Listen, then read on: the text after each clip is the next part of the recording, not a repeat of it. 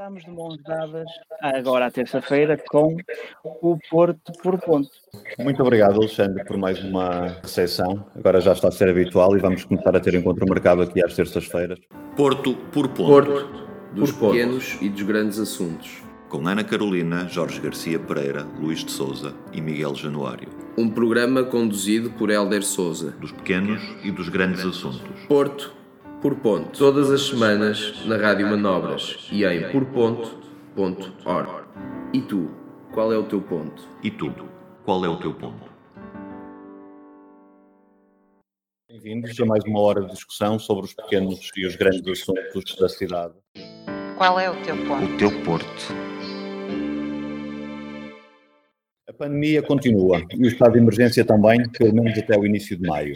A caminho de dois meses de confinamento e com a maior parte dos negócios fechados e com muita gente em casa, começamos a sentir mais profundamente os problemas sociais e económicos que enfrentaremos na sequência desta crise. São vários os setores da sociedade que vão sofrer com isto.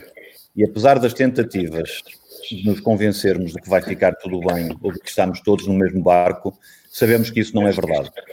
Sendo a tempestade a mesma, há barcos de dimensões e com capacidades muito diversas para as enfrentar. E mais uma vez, há setores da sociedade onde nem tudo vai ficar bem, pessoas para as quais a vida já não estava bem e tem tudo para piorar. E hoje vamos falar da população mais fragilizada e com menos acesso a ajudas para ultrapassar este período. No Porto, a população sem abrigo e a comunidade toxicodependente são dois dos grupos particularmente fragilizados e que merecem a nossa atenção. As associações de solidariedade e os diferentes grupos de apoio a estas comunidades têm chamado a atenção para a cada vez maior escassez de recursos necessários, materiais e humanos, para dar uma resposta a estes pedidos de ajuda.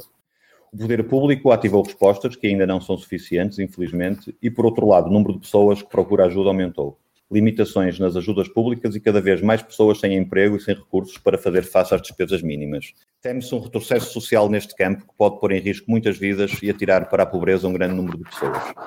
Que soluções podemos esperar do poder público e da sociedade para enfrentar com danos mínimos esta crise? Qual é o teu ponto? O teu Porto. Entretanto, vamos receber cá um convidado hoje, mais tarde, Filipe Gaspar, que está a trabalhar no terreno, precisamente numa destas organizações que dá apoio regular aos sem-abrigo e a outras pessoas necessitadas. Quem é que quer começar então por eh, abordar esta questão e por tentarmos encontrar aqui algumas soluções ou problemas que nos têm chamado a atenção? Eu, eu, estava a sorrir, mas sem, sem vontade de sorrir, não é?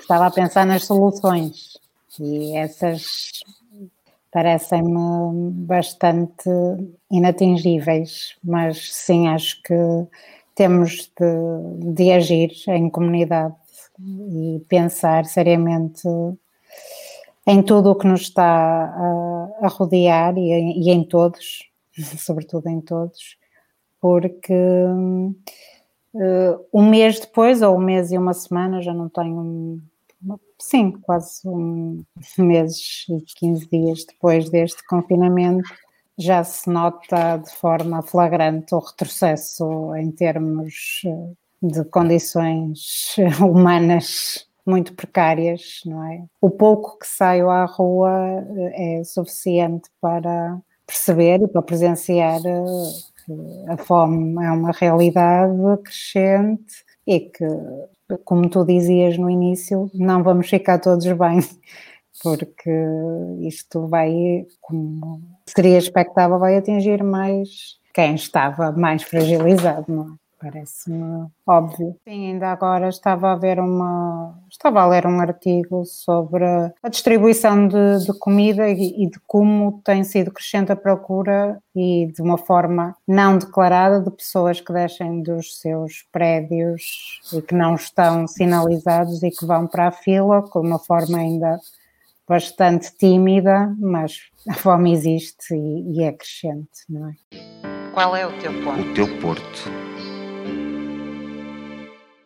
Temos visto algumas iniciativas interessantes na semana passada. Falámos aqui da iniciativa da Gralha e da Rosa Imunda, hum, que é a rede popular de apoio mútuo, mas esta semana também eh, estive a investigar este assunto das caixas solidárias, que muita gente anda a espalhar pelas cidades portuguesas. Isto são formas de, de, mitigar o problema, eventualmente em casos pontuais, mas não é uma resposta estruturada como se necessita para estes casos, não é?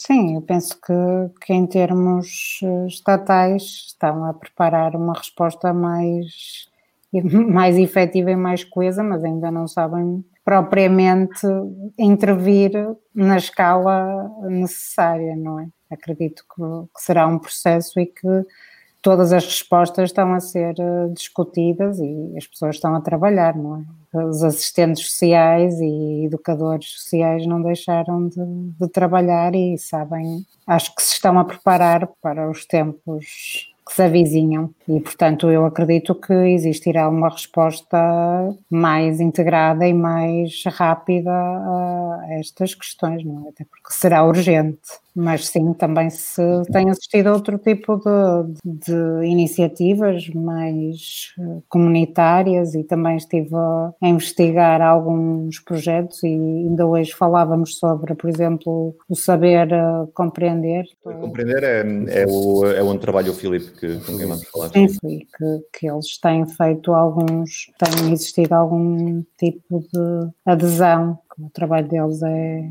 é rápido e efetivo. Sim, chegam aonde uh, as grandes instituições às vezes não chegam. Jorge, uh, a resposta do Estado a estas questões tem sido sempre compensada com uh, o chamado setor social, que são IPSS quase sempre, ou até às vezes organizações mais informais de cidadãos. Que caminhos é que nós podemos prever ou imaginar que sejam bons para a solução deste problema no futuro? Certamente passará por um maior investimento nesta área. A vizinhança crise pós-pandemia, ou ainda durante o tempo de pandemia, não será propriamente fácil, mas isto, convenhamos, só vai lá com investimento, com apoio do, do Estado. Aqui, aqui chamaria a enorme importância do poder local, é uma questão de proximidade, como é evidente. As câmaras municipais vão ter aqui um papel ainda mais importante que aquele que têm tido, ou, ou neste caso, vão ser chamadas a trabalhar mais do que aquilo que têm trabalhado. Tem sido feito alguma coisa, mas claramente muito aquém das necessidades que entretanto foram surgindo. A Ana veio já aqui falar de uma série de situações. Eu ainda ontem falava com uma amiga minha que tem uma empresa de catering que, entretanto, está transformada numa empresa de takeaway, né, de confeccionar e distribuir comida a clientes, e dizia-me que alguns desses antigos clientes passaram a ser pessoas que lhe pediram ajuda. Isto é, ela neste momento tem antigos clientes a quem não está a cobrar as refeições que entrega, mas sim a dar porque são famílias em que ambos os, os pais viram no desemprego ou numa situação layoff e não têm e estamos a falar de uma classe, também de uma classe que ainda até em pouco tempo atrás tinha condições de comprar comida uh, fora e, e recebê-la em casa ou, ou, até mesmo ir a um restaurante. Isto, isto é, se isto está a chegar de uma forma tão rápida a uma classe média, será fácil imaginar o drama que se vive em classes mais desfavorecidas. E o problema dessas classes não, não era só questão da habitação, que tanto temos falado aqui, e infelizmente ia muito para além disso. Eu tenho sido muito sensível há uns meses para cá, como sabem, à questão de uma comunidade muito particular, que é a comunidade dos consumidores. Tenho convivido com eles diariamente e aí o drama que já, não, que já existia agora está ainda maior. É uma situação que se vem adiando, adiando algum tipo de resolução e peço imensa desculpa, mas anda há oito meses a tentar eh, fazer algum, ou melhor, fazer eu vou fazendo, mas tentar chamar a atenção e hum, também aqui os moradores para a situação que aqui se instalou e em oito meses, sinceramente, não temos visto absolutamente nada. Na zona pasteleira Pinheiro Torres, só para contextualizar. Exatamente, exatamente. Eu saúdo, evidentemente, as ações que, nomeadamente, a Câmara Municipal tem feito nos últimos tempos para o combate à, Covid, não é, a esta pandemia. Salientava, evidentemente, o hospital de campanha, situação que tem sido também replicada no resto do país, mas não posso deixar de ficar muito uh, entristecido, se quisermos, para não, para não estar aqui a desativar de uma forma mais pesada, como é que uma Câmara consegue, e bem, montar um hospital de campanha em oito dias e em oito meses não consegue uh, organizar uma relote que seja para dar um, um, apoio mínimo próximo do digno, porque mesmo assim não será digno, mas pelo menos seria alguma coisa, é esta comunidade que está completamente entregue à sua sorte. À sua sorte e à sorte da população, da comunidade que vive dentro do bairro da Pasteleira e Pinheiro Torres, que têm sido os mais prejudicados ainda assim com esta situação, porque perderam a sua própria liberdade de movimentos dentro do seu próprio bairro, por questões do tráfico, e depois toda a comunidade à volta do bairro, que tinha a sua vida perfeitamente tranquila e, e, e tem-se visto nestes últimos meses a ser altamente prejudicada a vários níveis, porque eh, ninguém dá resposta a esta situação. E, sinceramente, para mim, a resposta não é com policiamento, não é com videovigilância, é sim com tratar desta comunidade extremamente sensível, que já merece algo, algo mais. E tem-se provado nos últimos dias que, havendo vontade e havendo políticas corretas, pode ser alguma coisa feita. Qual é o teu ponto? O teu porto.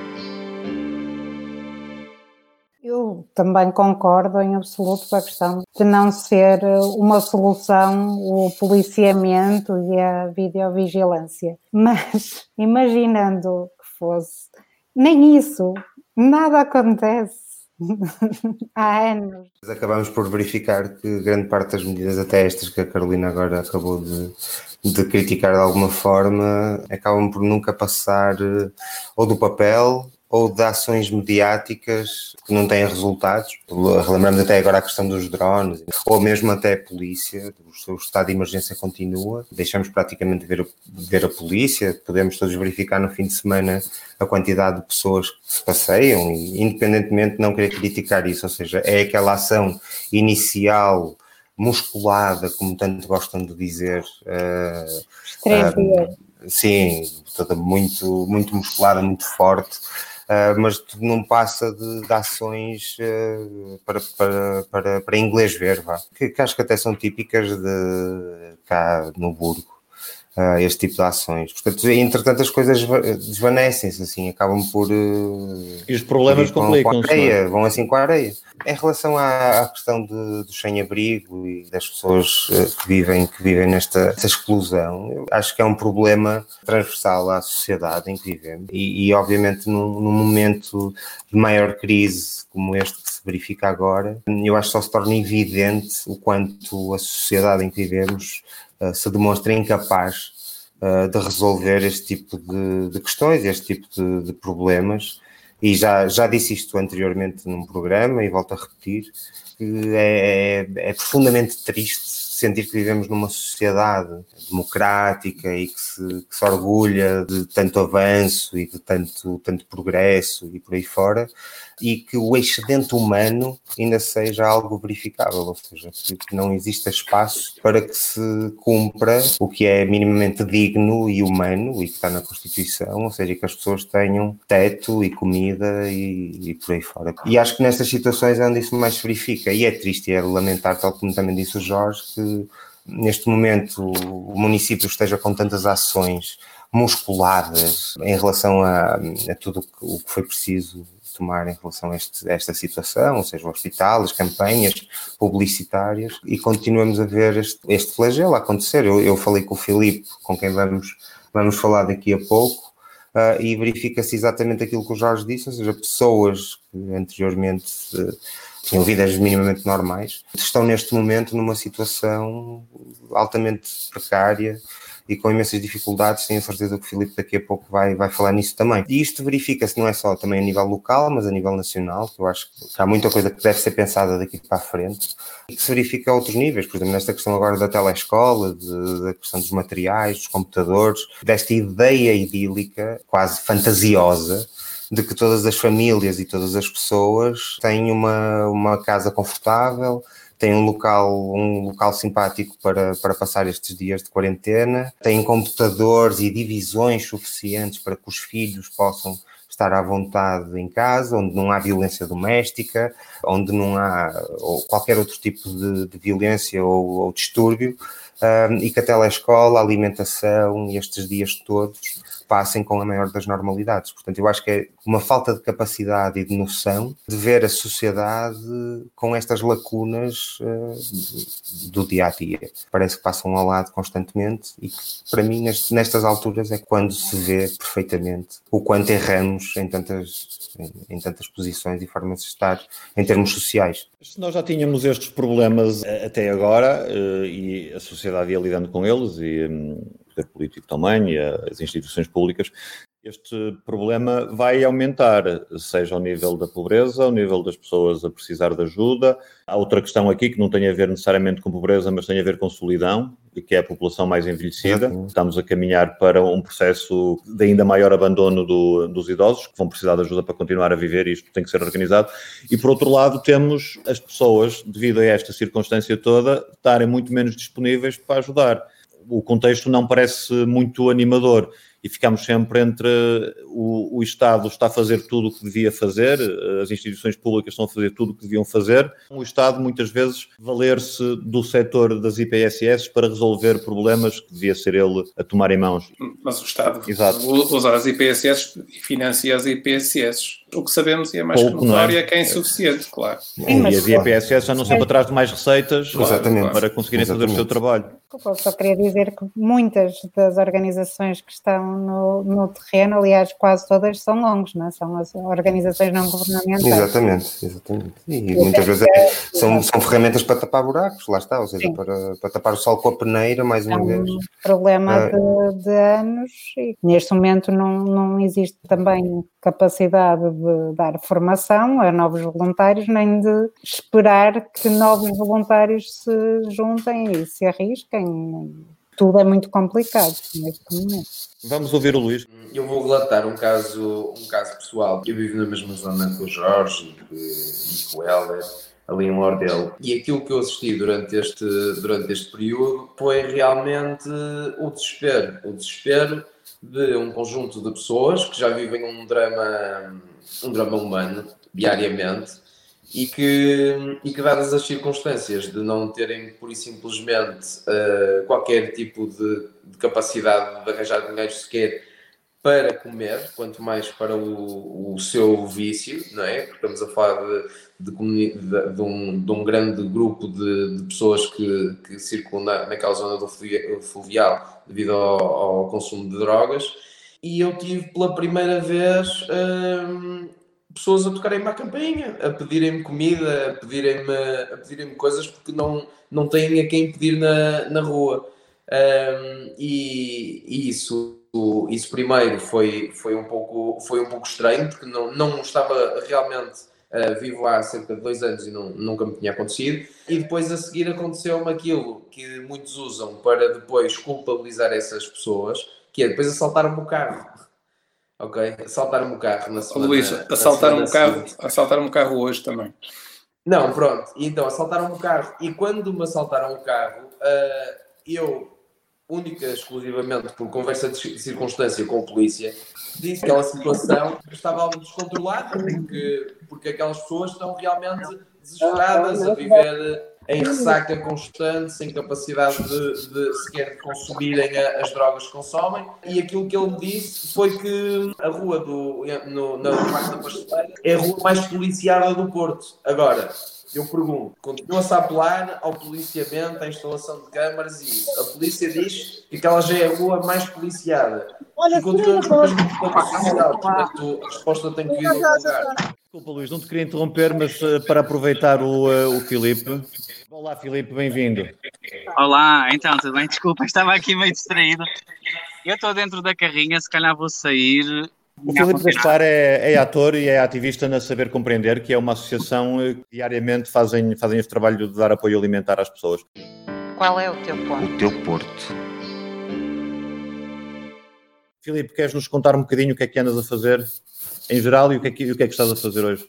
Olá, boa noite a, a todas as pessoas aqui, a quem, quem nos está a ver. Eu só, em primeiro lugar, gostava de salientar que este não é um trabalho que eu estou a fazer, não é um trabalho que toda uma equipa está a fazer. Peço desculpa, ainda nos apanharam a meio da ronda, era suposto acabar mais cedo, mas aconteceram algumas situações uh, que não estávamos à espera e também posso relatar, falar sobre isso, mas já vamos aí. É só para dizer que eu pertenço de facto a Saber Compreender, que é uma associação Porto trabalha com as pessoas em situação de sem-abrigo, portanto são voluntários, são ativistas que trabalham na luta não é, da defesa dos direitos humanos e claro, neste momento estamos em estado de emergência e foram necessárias tomar umas medidas uh, excepcionais, porque a saber compreender por norma não faz a distribuição de comida quente, que é o que estamos a fazer agora. Nós normalmente a nossa missão seria fazer a retirada das pessoas da rua, sinalizando à segurança social e dando o apoio que nós uh, podemos dar, criando uma espécie de uma rede de parceria com as outras associações também. Como estamos em estado de emergência, o que é que aconteceu? Alguns de vocês, se calhar, já falaram durante este live, a situação mudou, não é? Não há ninguém na rua, as pessoas não estão a dar nada a ninguém na rua,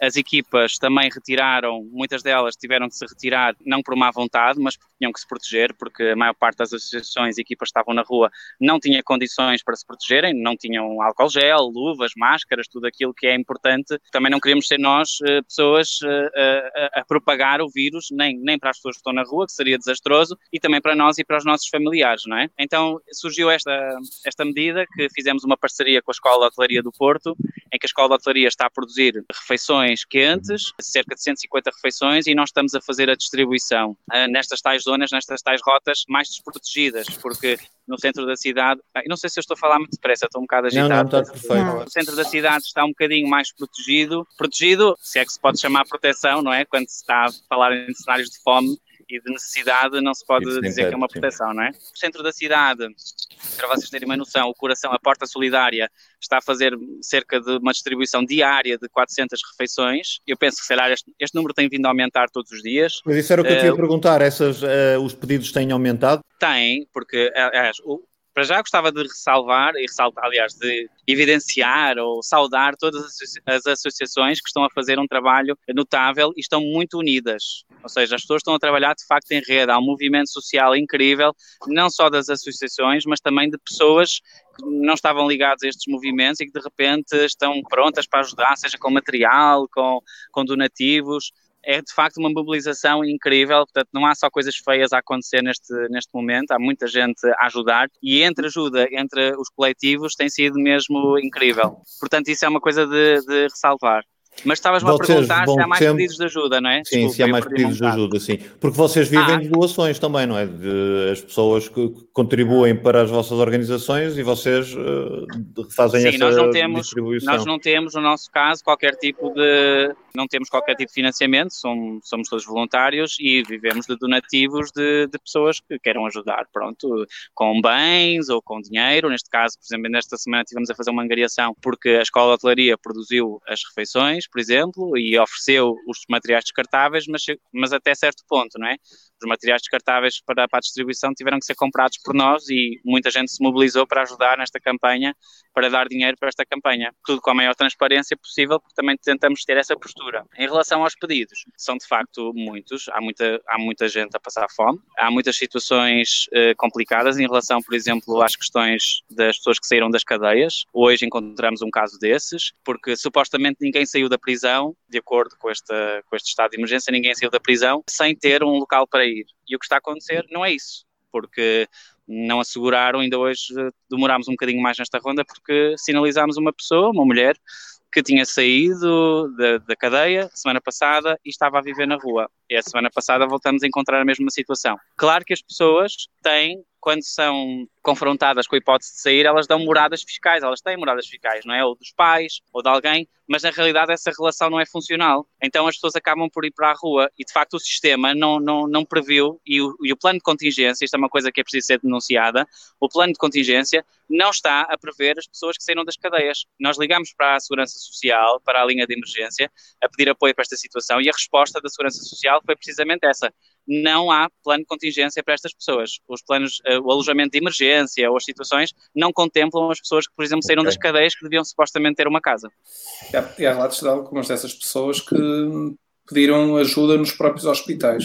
Isto é, que, que, quiseram, ao sair da prisão, não tinham alternativa e foram, foram, para foram parar às portas dos hospitais para pedir ajuda. Sim, sim mas é altamente, é altamente desumano. Pessoas, por exemplo, que eram consumidoras e que agora já não são, nem sequer estão em consumos de metadona, por exemplo. Isto é uma coisa que também temos que evidenciar. Há muito consumo nas ruas, que é uma patologia, não é? As pessoas têm que entender que isto é uma patologia, não é uma escolha. No, no Pinheiro Torres, nós agora viemos de lá, é um cenário apocalíptico, não é? Hoje até parecia um bocadinho, bem, mas é sempre, é sempre, é sempre apocalíptico. Uh, e desculpem a expressão, se calhar está muito na moda, mas, mas de facto é, não é? Desde que o Aleixo foi abaixo, uh, desde que o Aleixo caiu, a zona do consumo e do tráfico ficou muito mais concentrado naquela zona, não é? E está altamente cercada e é uma zona que é policiada e cercada ao mesmo tempo. Não estamos ali para fazer nenhum tipo de julgamento, nem estarmos a, a policiar a zona ou a fazer esse tipo de observações, não é? Só estamos ali para, de facto, fazer chegar comida às pessoas porque não está a acontecer. As pessoas estão mesmo com fome. É notório isso. Mesmo pessoas por onde nós passamos que não são, não são pessoas que estão a viver na rua, mas que se aproximam da carrinha, pessoas que têm casa, mas que se aproximam das carrinhas ainda com um pouco de vergonha, aproximam-se para terem uma refeição. Uh, isto está a acontecer, nós estamos a verificar isso. E os próximos tempos não, não são animadores. E o que é que se pode fazer? O que é que nós podemos uh, exigir uh, do, do, dos nossos governos ou das nossas autarquias para combater estas coisas, para, para melhorar a situação? Qual é o teu ponto? O teu porto. Portugal, efetivamente, tem, em, em termos, em, em papel, não é? em papel escrito, tem das melhores uh, estratégias, uh, supostamente a nível europeu, sem dúvida, uma estratégia nacional de integração das pessoas em situação de sem-abrigo. Ela não é de facto cumprida. É? A estratégia existe, existem os grupos, uh, as redes de apoio, o NEPISA, neste caso o NEPISA Porto, NEPISA Lisboa, o NEPISA, o Núcleo de Apoio às Pessoas em Situação Sem Abrigo, funciona e isso fez com que as associações trabalhassem em rede. E está a ver, só que é sempre uma é minimizar danos. Não estamos a fazer, não estamos a ter políticas sérias, não é? Políticas do Housing First, uh, políticas que possam mesmo integrar as pessoas, não é? com emprego, com apoio. No caso dos consumidores, era super importante as salas de consumo assistido, portanto é uma medida que este combate, esta guerra às drogas que tanto se quer fazer, não é propriamente uma guerra que tem que acontecer e pronto, essa situação ainda não está a funcionar. Em Lisboa penso que já estão a fazer algo parecido, no Porto já. ainda não... em Lisboa algumas políticas também da Housing First, mas é, é uma medida cara e é uma medida que não é bem-vinda também pela população. Ainda é com relotes, não é, não, ainda não há salas permanentes mas já há locais. Uh, de, mas é o princípio, não é? Se ela sim, for sim. móvel. E foi rápido. Não é? é? é importante que, é, é, é, importante é que comece não é? a acontecer. É essencial. Também é preciso que as pessoas se consciencializem que a sociedade civil também tem aqui alguma responsabilidade, não é? Porque empurrar as coisas para o Estado, que somos nós, e eu acredito nisto, também tem que ter alguma consciência e depende de nós também educar, não sei se é um termo um bocado exagerado, as pessoas. Mas Instruir, vá. Porque temos esta situação em que as pessoas não querem, porque não querem ver pessoas em situação de sem-abrigo na rua, não é? Ninguém está certo. Isto é óbvio que ninguém quer ver esta situação. Para já, porque é um espelho, não é? Nós, é, é incómodo. Não é? Para já, só por isto é incómodo, porque a gente está a ver que alguém está numa situação que não deveria estar e não estamos a fazer nada por isso. E segundo, quando aparecem medidas a serem tomadas, as pessoas criticam porque não existem medidas, mas quando há medidas também criticam. quando foi a questão dos refugiados, não é? Ah, primeiro os nossos, primeiro os nossos e tal, não é? Eh, os nossos sem abrigo, como é que é? Mas depois, sei lá, um governo, nem vou, não vou estar aqui a, a criar, a falar de, de, partidos. Quando se criam medidas para apoio social, as pessoas também se queixam e dizem, ah, pois, mas então também, também quero uma casa, não é? Estão a dar uma casa um sem abrigo, também, também eu quero uma casa, também não quero pagar. Então é um bocadinho difícil resolver o problema que não, não passa um bocadinho pela educação e pela sensibilização da sociedade civil, não é? De perceberem que é preciso, que estas medidas são necessárias, não é? E que devia ser uma coisa essencial numa democracia desenvolvida, claro. tratar dos mais. Um excesso de individualismo e uma Agora dificuldade imensa em calçar o, com os, os mais sapatos dos outros. Qual é o teu ponto? O teu porto. Olha, agora estamos na nossa última paragem, que é na Batalha, e esta é a última paragem porque o, presidente da Associação da, da Saber Compreender, que é o Cristiano Jorgesco, que é uma pessoa que eu admiro muito, não é? Que já foi, que é um educador de paz, que já foi uma pessoa que viveu no Porto na rua, foi um morador de rua, foi consumidor e hoje em dia, hoje em dia é completamente limpo, é um ativista pelos direitos humanos e ele é a prova e a inspiração de que se as pessoas eh, mesmo estando muito mal e estando num lugar muito escuro, se alguém lhes der uma mão, as pessoas, se a sociedade lhe der uma mão, as pessoas podem progredir e podem evoluir e podem mudar e podem integrar-se. E ele é hoje em dia o presidente a saber compreender, trabalha nos albergues noturnos do Porto também, portanto ajuda outras pessoas nesta situação. É um cidadão exemplar e, no entanto, acarreta tantos estereótipos, não é, nas costas dele, como ser, ter sido sem abrigo, consumidor. Ele é romeno, portanto o Christian é estrangeiro, é romeno, cigano, por isso imaginem toda a carga que ele tinha nas costas dele a viver na rua e, e faz este trabalho notável. E foi porque a nossa sociedade, não é, enquanto portuguesa, e podemos elogiar, Portugal também tem coisas muito boas, não, não, aliás, tem mesmo muitas coisas boas, enquanto sociedade permitiu que ele pudesse também claro, pela vontade muita dele, não lhe vamos tirar o mérito, não foi a sociedade, mas também porque vivia num contexto de ação social, não é? Em que foi, pôde fazer a sua reabilitação, pôde voltar a trabalhar e hoje em dia já não é considerado uma pessoa em situação de sem-abrigo. E como ele, outras pessoas poderão ter essa hipótese, é só, precisar, só é preciso nós olharmos um bocadinho mais para elas de outra forma, uma forma mais humanizada e pensarmos que podemos ser nós, qualquer, as histórias que nós ouvimos na rua, qualquer um de nós tirando se calhar uma classe muito elevada, qualquer burguês pode vir parar à rua. Qual é o teu ponto? O teu porto. Obrigado, Filipe, Obrigado. pela, pela tua Obrigado, participação. De nada, se calhar só, deixem-me só dar-vos aqui, já agora levam assim um olá da equipa Sim. e temos aqui o Cristiano, que é o presidente da Ah, associação. ok, agora ficamos a conhecer o Cristiano Viseiro. Olá, Ficamos a Cristiano. conhecer a máscara do Christian. Só, só antes de ir embora, desculpem, eh, temos que fazer aqueles agradecimentos tipo Oscar, não é? Tipo, o Teatro Arte e Imagem cedeu-nos uma carrinha para nós usarmos aqui na, na, na cidade. A Escola de Hotelaria também foi super importante para esta iniciativa e realmente todas as asso- associações que partilharam material e que permitiram que nós estivéssemos a fazer esta, a ter esta iniciativa, porque é de facto uma obra de pessoas, não é? Portanto, estas ações só funcionam porque há pessoas disponíveis para fazer. Ok, deixo também um pensamento, já agora, já que estamos, já que tenho a oportunidade, que é pensarmos e haver uma, tem que haver uma reflexão pública sobre o que é que vai ser depois desta pandemia, porque as pessoas estão a ir para alojamentos, estão a ficar trancadas, não é? Pessoas com problemas, com uma série de pessoas super diversas, não é? Portanto, eh, a pessoa sem abrigo não, é, não são todos iguais, não é? Que a gente tem esta coisa, parece que fica assim uma massa, é o sem abrigo, pronto. De facto, o que é que vai acontecer às pessoas que estão a obter agora algum conforto durante a pandemia e não há respostas, não há alojamento, não, não é as cidades, como vocês sabem, tanto o Porto como Lisboa, e no Porto isso é bastante marcante, eh, não há alojamento, não há pensões para alojar pessoas, não, não há nada, não é? O que existe é o que vocês sabem, não é? E mais não digo, deixo no ar para a vossa discussão. Muito obrigado, Filipe. Tá bem? Continuação Obrigado. com o Então vá. trabalho. Obrigado Mais a vocês e bom estamos trabalho. convosco. Até breve. Um abraço. Enriqueceste imenso aqui o programa. Um. Obrigado mesmo. E bom Obrigado. trabalho para vocês. Obrigado. Qual é o teu ponto? O teu porto. Foi uma bela participação, de facto. Ainda foi melhor Verdade. que aquilo que tínhamos planeado, acho eu. Muito bom. Eh, E um, eh, e um belo testemunho. Luís, foste interrompido pelo Filipe, queres tomar a palavra e agora já com esta. Não, ainda, eu ainda bem que fui interrompido porque realmente não, não haveria melhor resumo para aquilo que eu estava também a falar, que é eh, há realmente um clima de desespero nas ruas, não é? E por mais que estas associações façam este trabalho meritório, eh, não há, como o Filipe estava a dizer, respostas mais perenes para este problema. Isto é, eh, nós neste momento temos uma situação de emergência onde há uma série de soluções de recursos a serem aplicadas, mas depois eh, não se sabe como, como é que, como é que daqui vamos, eh, vamos sair, porque a verdade é que, eh, por mais que se queira negar, vai haver pobreza, vai haver austeridade.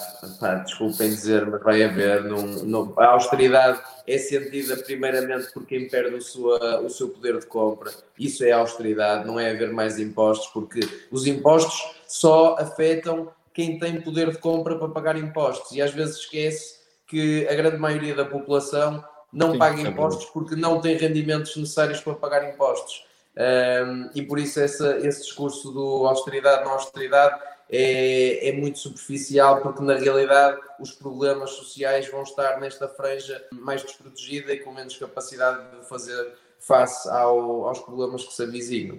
Sim, A austeridade já está aí, não é? Com os layoffs, com o corte de um terço de rendimento, os despedimentos, os falsos recibos verdes que estão sem trabalho. Muito pertinente isso que estás a dizer, sem dúvida. Primeiro, o impacto da austeridade já se sente, né? e foi precisamente com o corte de rendimento de muita, muita gente. E é sempre Sem nas, nas classes mais desfavorecidas. Isto também nos devia, nos devia fazer pensar, um bocadinho incompreensível, como é que, o- que os Estados em crises sucessivas deixam sempre ficar para trás os mesmos. Ainda estamos muito numa evolução darwinista da sociedade, não é? Que os mais fracos são logo os primeiros a ficar para trás nestas, nestas situações. Prova que temos muito para evoluir enquanto sociedade. O problema é que o que é que transforma essas pessoas nos mais fracos, não é? Claro, é claro. Tem que, ter, que a igualdade deveria ser um princípio fundamental não sei. É uma, é uma espécie de nasce desfavorecido, continuarás desfavorecido. Sim, é Isso. uma. Eu esse discurso, ó Jorge, eu esse discurso eu por acaso queria só contrariar, mas mais até em termos motivacionais. Porque as pessoas, é importante, eu acho que é importante também nestas Assim, alturas, nestas Ah, alturas. Luís, por Desculpa, o favor. que é que foi? Qual é o teu ponto? O teu Porto.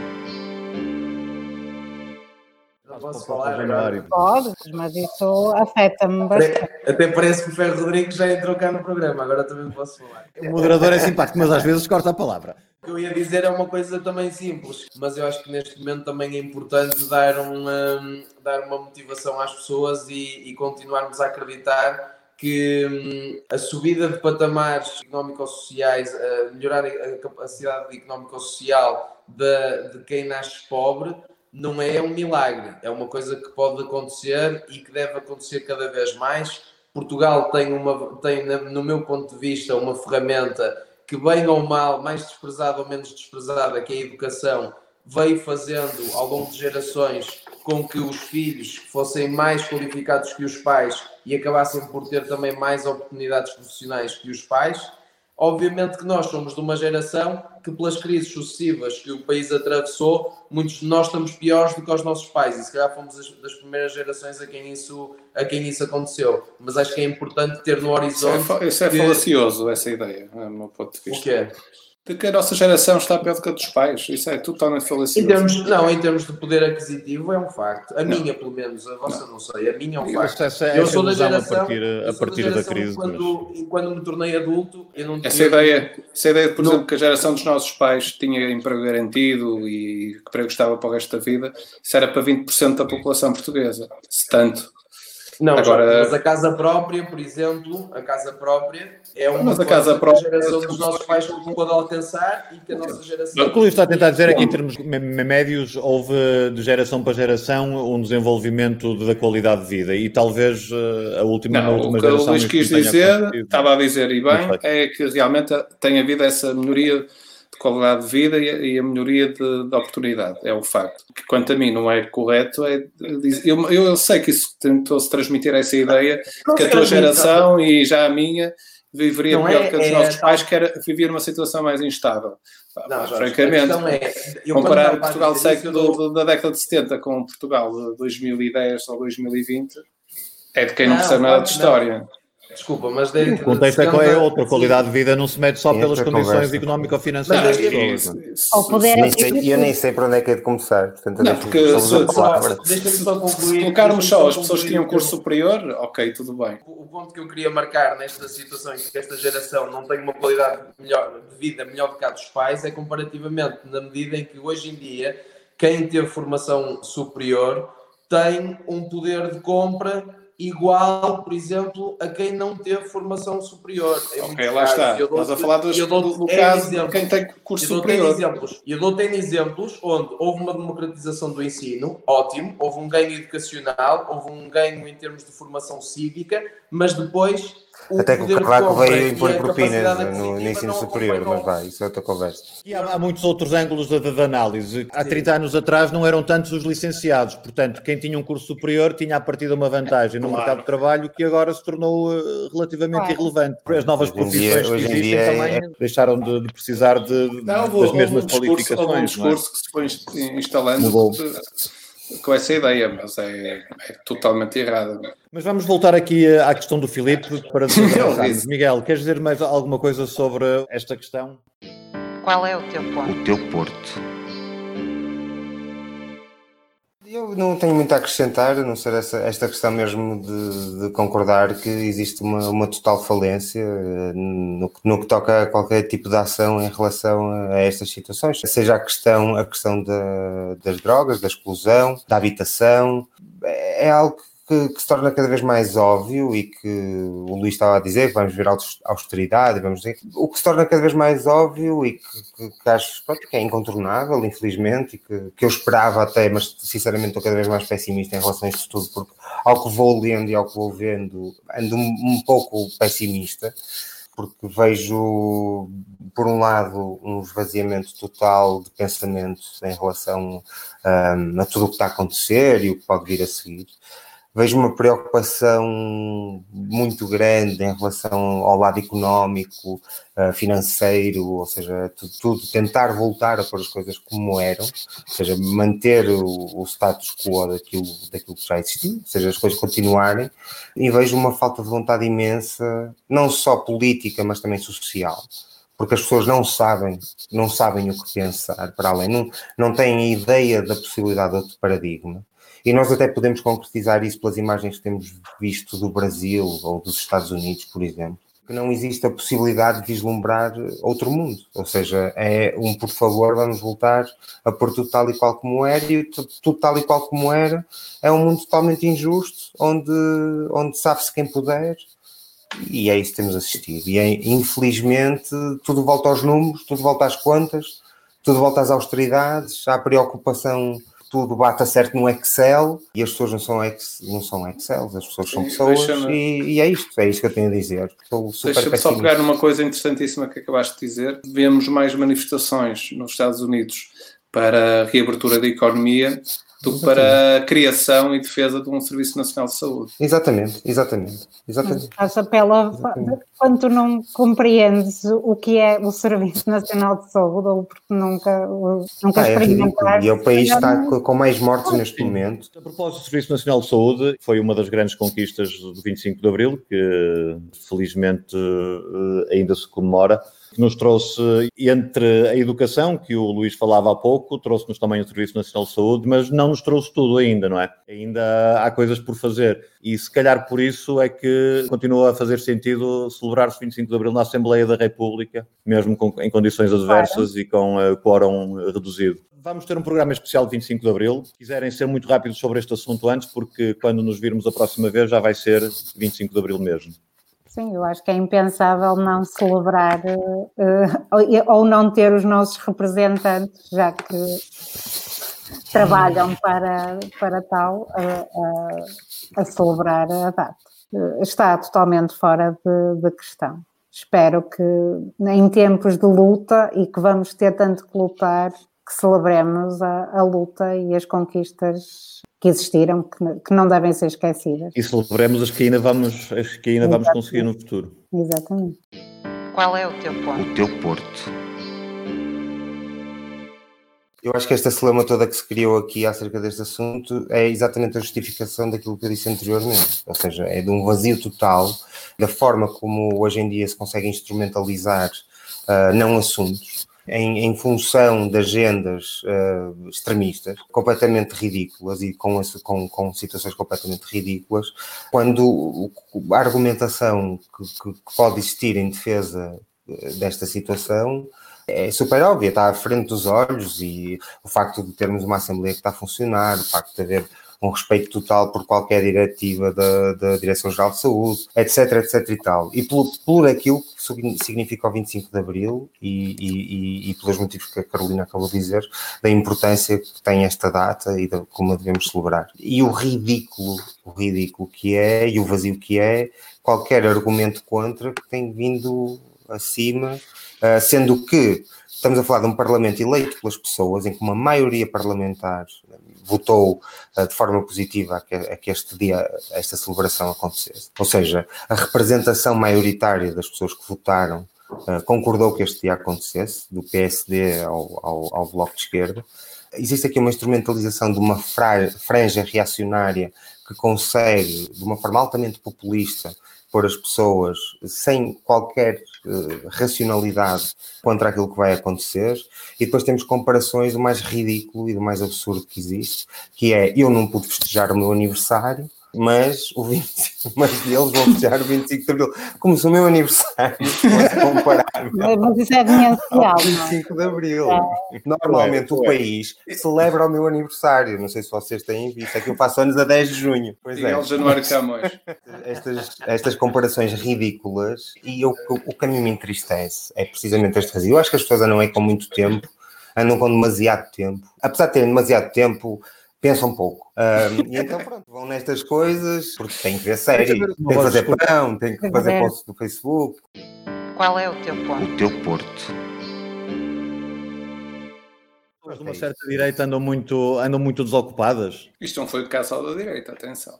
Pois não. Eh, Acho se eu acho que as pessoas andam desocupadas da direita, eu acho que andam todas desocupadas. Todas. Eu acho que anda toda a gente desocupada, esse é o problema. Eu, por acaso, concordo que, que faz sentido, até porque, como já vos tinha dito, acho que neste momento até era um mau sinal a criar qualquer tipo de condicionamento ao funcionamento do Parlamento, até porque nós estamos já a atravessar um momento de normalização do funcionamento da, da vida em sociedade.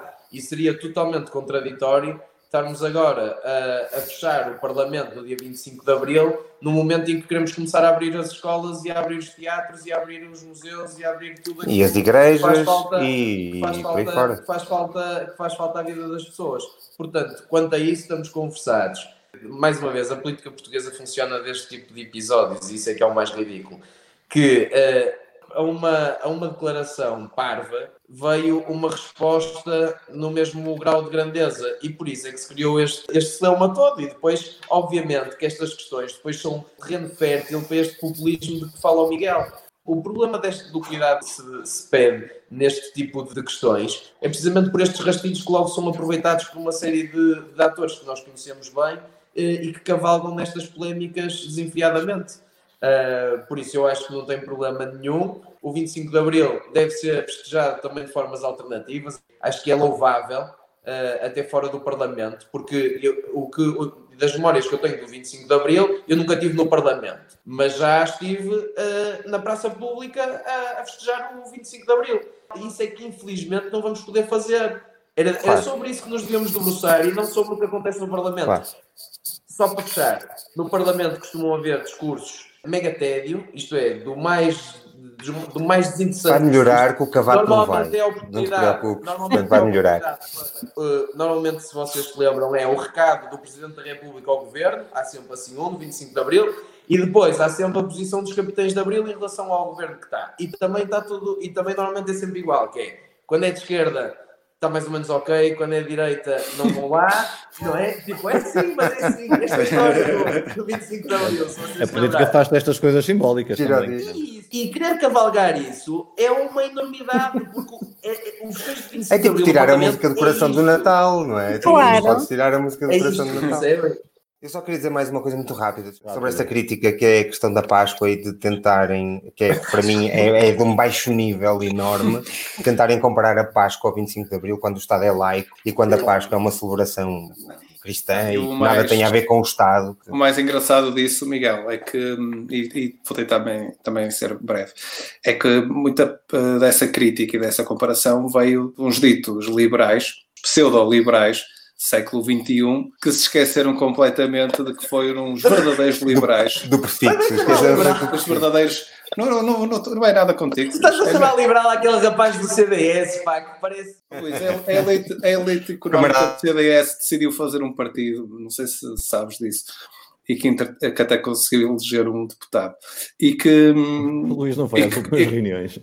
não, conhecem história, eh, lamentavelmente não conhecem história, porque os verdadeiros liberais, não estes neoliberais que se querem passar por liberais, eh, foram, os liberais do século XIX foram os grandes obreiros de um Estado laico e que eu prezo que não se, que não, se não se permite comparar uma Páscoa ao 25 de Abril, por mais respeito que tenho, evidentemente, por todos aqueles que considerem o 25 de Abril Nós temos que uma celebrar data- coisas que uma aconteceram. data- Nós temos que uma celebrar data- coisas que aconteceram. uma data, uma data com essa carga espiritual e histórica que tem a Páscoa, para alguns pode não ter a mesma dimensão. Eu respeito evidentemente isso.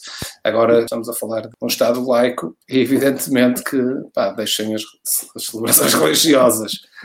Eu até, eu até acho que nem devia ser, não deviam haver feriados religiosos. Dias. Sejam qualquer coisa, mas não se digam liberais, por favor. Sou muito sensível a estas questões do liberalismo e incomoda-me esse partido, precisamente porque nem de ideologia nem de. Qual é o teu ponto? O teu Porto.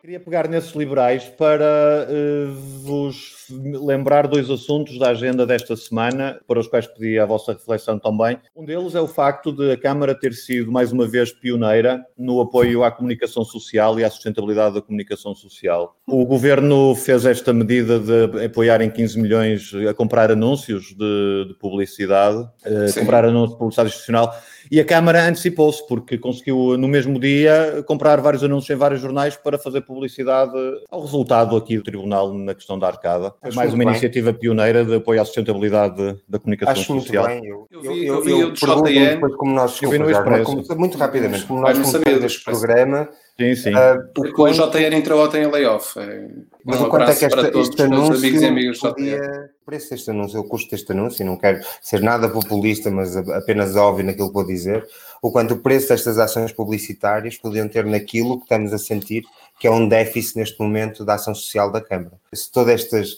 estes eh, recursos não podiam ser canalizados naquilo que estamos a ver como um, como um déficit eh, da ação camarária. A imprensa necessita também de financiamento. E é Claro que sim, não digo contrário. A Mas a democracia empresa, a é, empresa tem muitas, muitas, muitas formas de. é uma fundamental e é uma, e é uma, ação- é uma ação Mas acho que a fundamental Câmara para- não precisa de vir limpar a louça para a imprensa, para financiar a imprensa.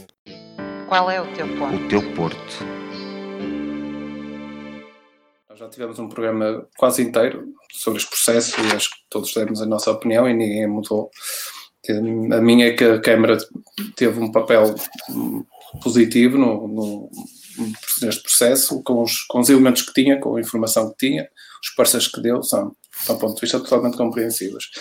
Há a questão realmente de um talhão que há quem defenda, e eu isso não estou totalmente por dentro, que há quem defenda que a Câmara deveria pedir o resgate desses terrenos, ou a Câmara ou a PDL, não tenho total informação sobre isso, mas no, no geral acho que esteve bem. Aquilo que me admira, confesso-vos, é que pelo meio houve, se bem se lembram, uma carta com ameaças concretas da parte do promotor, nomeadamente a vereadores, e eu já vi a, a Câmara Municipal reagir de uma forma veemente contra quem a critica, e neste caso em que foi parte do seu executivo ameaçado e acusado, não entendo, mas, mas cá estarei para tentar perceber como é que, para além de não se interpor em relação a esse tipo de ameaças, ainda faz comunicados públicos que parece que está em defesa do promotor. Não parece, está É. completamente. Eu, no lugar do vereador, eu gostaria que houvesse, após aquela carta, sei que ela foi remetida de imediato ao Ministério Público, desde então não sabemos mais nada sobre isso, mas estranho como é que uma Câmara recebe um- uma carta daquelas e até entendo que neste momento esteja satisfeita com o final deste do rumo que está a ter este processo, até porque pode ter interesse em não entrar em processos judiciais, eventuais indemnizações, mas não entendo como é que não se defende. É uma carta que parece que estamos no É totalmente parcial, é totalmente parcial. E como já vi outros casos, até de alguma injustiça, de pessoas a serem atacadas e prejudicadas, pequenas críticas que faziam, ou pequenas modos de estar na cidade, isto estranha-me. E gostaria que tivesse havido outra posição e não de um elogiar público e pago e publicitado de um promotor que não esteve nada bem a dada altura neste processo. E não foi num só jornal, foram em vários. Vamos fazer as coisas pela, pela calada, porque enquanto fazemos hospitais que na verdade não passam de propaganda, enquanto fazemos publicidade nas ruas, enquanto combatemos com drones e fazemos, ou seja, enquanto toda esta situação acontece, que obviamente eh, tapa com poeira qualquer percepção das pessoas, vamos fazer esta ação e vamos, e vamos é tipo a colisão. Pensei um bocado sobre isso. E eu também tenho aqui uma teoria que pode passar por eh, os, os órgãos de comunicação social, todos, ou praticamente todos, onde aquilo foi publicado, também se vocês bem se recordam, durante o processo tiveram uma posição bastante agressiva face à Câmara Municipal, isto é, nunca saiu nenhuma notícia a defender a posição da Câmara Municipal, digamos assim, e, e vamos ser sinceros, os jornais, nomeadamente o Público e o JN, cavalgaram muito esta, esta questão e até dando muito suporte àquela associação da defesa da escarpa da Gávida, do qual o Dr. Manuel Pizarro é, é, é, não sei se é presidente ou se é secretário, mas, mas tem lá um cargo também. E então, eu acho que a Câmara Municipal, se calhar, até fez questão de pagar uh, a publicação da notícia, a forçar a publicação da notícia. Isto é, vocês não vão noticiar, sim, sim. Não, claro uh, portanto, que... nós pagamos e obrigamos a noticiarem aquilo que é a decisão do Tribunal. Eu entendo, eu entendo isso, entendo que haja. Na atitude até, até por aquilo que eu disse, acho que a Câmara teve um bom papel neste processo, que eu compreendo perfeitamente, e que se sinta no final uh, uma espécie de Cláudio de vitória pelo, por este desfecho. Isso eu entendo perfeitamente. Daí até escrever um elogio e uma promoção ao promotor, promotor esse que foi uh, que teve um comportamento, igual, que teve um comportamento inqualificável com a autarquia, isso é que eu já não entendo. Todo o resto, entendo a tua leitura, compreendo-a. Uh, este processo e, pode não ter acabado. Meu, se eu, se eu fosse responsável, não pagava publicidade para cantar a vitória desta maneira porque não é preciso. Qual é o teu ponto? O teu porto. E esta outra questão da distribuição dos computadores, que o Partido Socialista tinha proposto que a Câmara de, encontrasse orçamento para distribuir computadores pelas escolas primárias e foi imediatamente atacado porque era uma responsabilidade do Governo e, entretanto, afinal, a Câmara já tinha feito isso há dois meses. Isso é uma história também que não Curiosa. se entende como é, como é que em dois dias se vemos eh, metade dos vereadores uh, irem contra uma proposta do Partido Socialista, do PS Porto, e que uh, tiram as responsabilidades para o governo, dizendo que um, o governo já se tinha comprometido a fazer esse financiamento a nível nacional e chumam a proposta do Partido Socialista. A proposta é essa, mais não é que, que aquilo que foi feito já na Câmara Municipal de Matosinhos e na Câmara Municipal de Gaia, que avançaram com, com essa ajuda e aquisição de equipamentos informáticos para alunos e alunas que estão identificados com problemas e neste momento não terem acesso a, a algumas aulas por falta desses equipamentos, mas passado, passado dois dias lá devem ter descoberto um comunicado qualquer de, de há uns meses atrás, ou alguém nos fez lembrar já estava desse, feito. desse comunicado e passaram de, e, e, passaram de, de, e a outra metade que ainda não tinha dito nada da, da variação, veio dizer que, pá, isto é, parece uma anedota, sinceramente parece uma anedota, veio dizer que, mais uma vez, e, e, e desculpem, desculpem, mas já cansa por ser o primeiro em tudo. Eu até consideraria, sinceramente, eu tenho falado com, com uh, amigos meus, de, nomeadamente de Lisboa, e eles próprios já gozam comigo com esta história do Porto primeiro. Pá, já chega. É, eu, eu acho que é já, já chega. É o próximo slogan, uh, o Porto primeiro. Dá um bocado uma imagem de alguma pequenez. E eu falo pela cidade, atenção, esta necessidade constante de afirmação dos primeiros, somos, fomos os primeiros a dar 10 euros, fomos os primeiros a comprar chocolates, já chega. E neste caso ainda conseguiram depois encontrar lá uma história qualquer e montar mais uma vez uma narrativa para termos sido os primeiros, eh, não sei bem em quê, porque crianças e alunos continuam sem computadores e sem. O Porto primeiro. Estamos quase a chegar ao fim do tempo, meus amigos. Eu só para complementar, eu acho que para o Porto, não sei, poderia ser uma boa ideia o Porto primeiro eh, pensar em sei lá, utilizar o alojamento local e os hotéis eh, disponíveis para, por exemplo, já que não há pensões, e ainda há pouco Filipe eh, reforçou a ideia que o Porto tem um problema de alojamento grave, como tivemos a, a, oportunidade de louvar ao longo destas semanas